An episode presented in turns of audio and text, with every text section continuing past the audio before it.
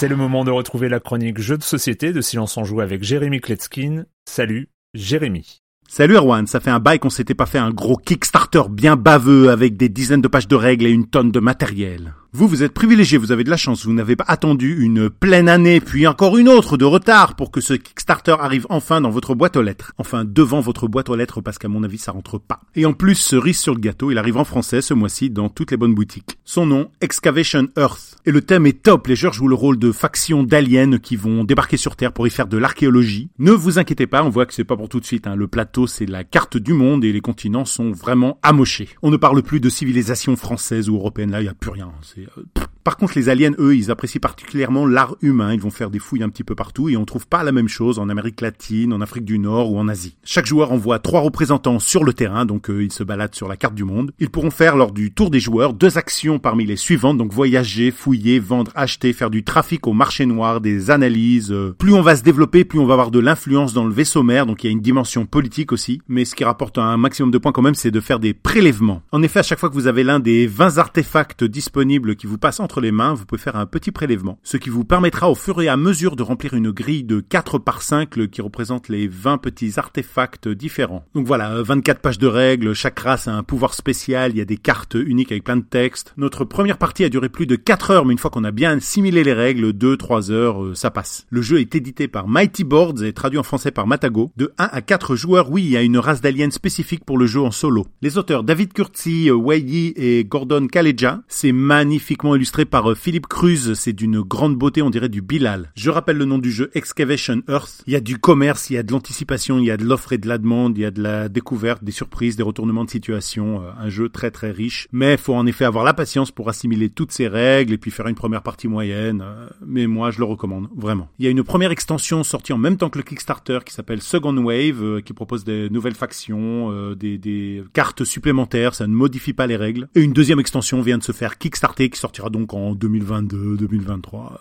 Bon, et moi, pour info, j'ai allègrement dépassé les 100 chroniques. Euh, j'en fais pas un fromage. Euh, de toute façon, euh, c'est pas comme s'il y avait des auditeurs qui les comptaient, qui les répertoriaient. ça intéresse pas grand monde tout ça. C'est un petit peu la chronique cerise sur le gâteau. Une respiration, une pause café pour les vrais chroniqueurs. Bye bye.